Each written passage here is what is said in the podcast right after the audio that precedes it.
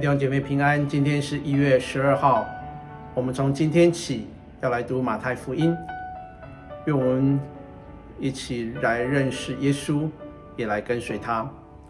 啊，今天的经文因为家谱很长，所以我们不逐节读，我们会一段一段的来看。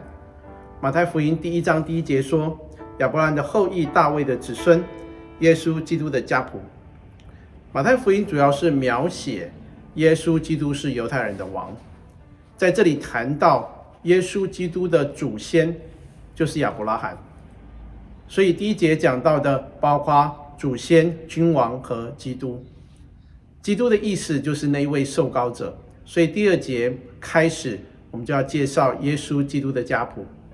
在旧约的时代，上帝在地上设立他的代表人，然后用贵重的油膏他的头，就称他为受膏者。在旧约有先知、有君王、有祭司，可以被称为受膏者。在旧约历史的后段，以色列的百姓非常期待有一位能像大卫一样的爱神的君王，能够在地上建立属神的国度。因此，在旧约的后期讲到大卫的子孙，通常指的就是那一位要来的弥赛亚。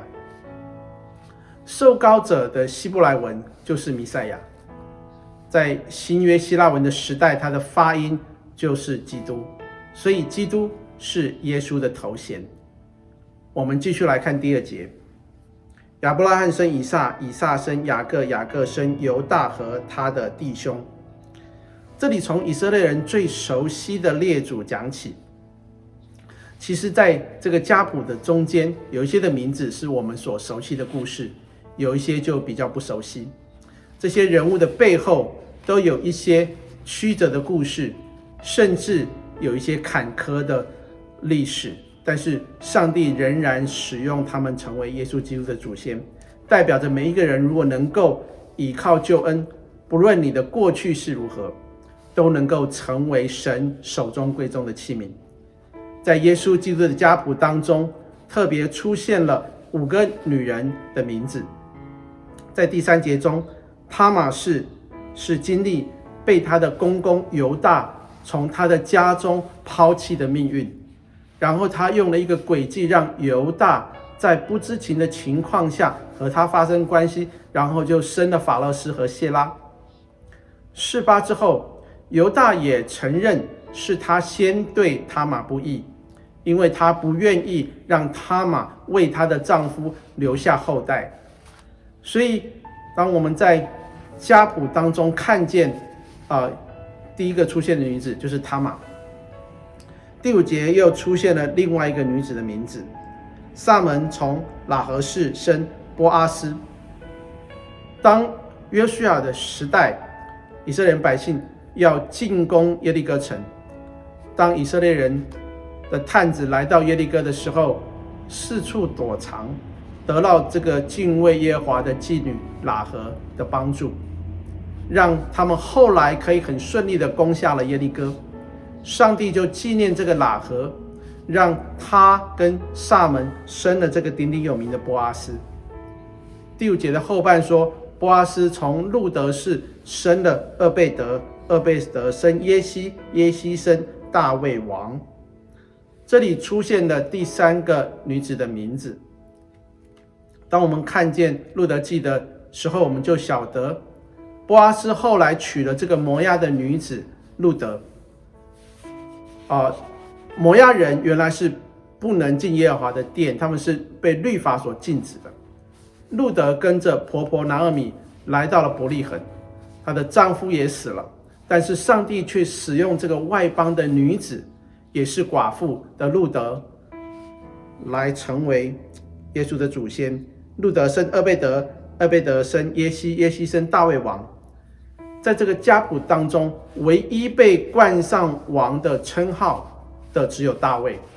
基本上，这个记载是耶稣基督君王家谱的第一个部分。从亚伯拉罕到大卫一共十四代，第一个十四代就从没有君王到了有君王，这是上帝的恩典。第二个十四代，第六节的后半说，大卫从乌利亚的妻子生所罗门。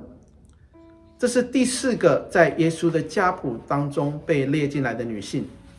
这里没有写下名字，但我们都知道这个女性就是拔示巴。她是因为大卫犯了奸淫之后的那位的女性，上帝也使用她生了所罗门。后来在所罗门死后，南北就分裂了。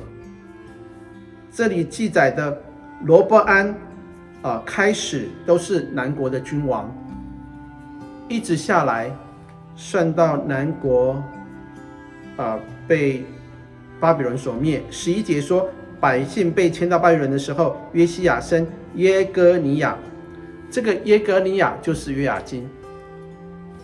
这个第二个世代的家谱，从大卫一直算到耶哥尼亚，他们从有君王一直到国家被灭亡。其实第二个十四代里面有一些的坏王，作者并没有把他们列在上面。刚好凑了十四代，我们等一下会来说明为什么要安排十四代。在第三段的家谱一样是十四代，迁到巴比伦就是被掳之后，耶哥尼亚就生了撒拉铁，撒拉铁生所罗巴伯，这个所罗巴伯就是后来带领百姓重新回到耶路撒冷的那一位，在。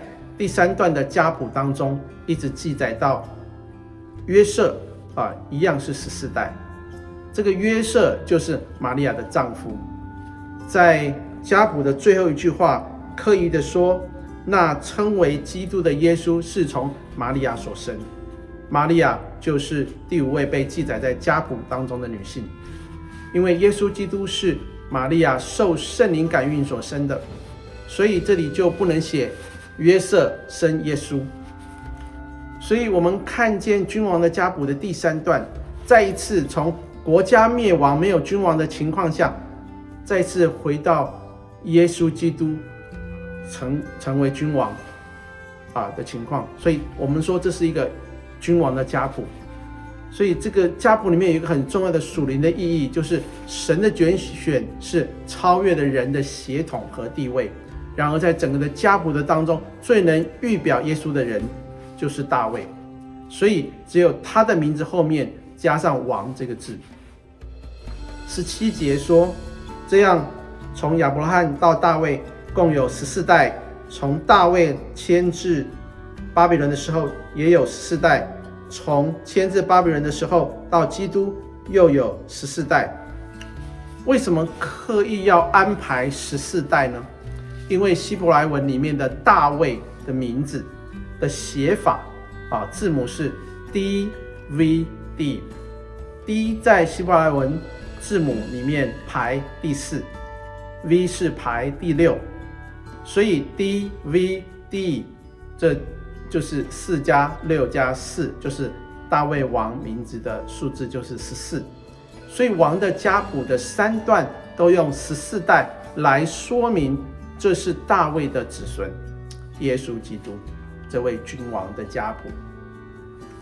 我们今天就分享到这里，让我们一起来祷告。耶稣，我们感谢赞美你，我们邀请你来做我们生命的君王。你是要来带领我们生命胜过死亡、魔鬼和罪恶的那一位荣耀的君王。你也是这个世上万国万民的救主。主啊，我们邀请你来做。在我们心中的宝座，治理我们的生命，永不离开我们。谢谢你，我们将祷告是奉主耶稣基督的名求，阿门。弟兄姐妹，愿神赐福给你，我们明天再见。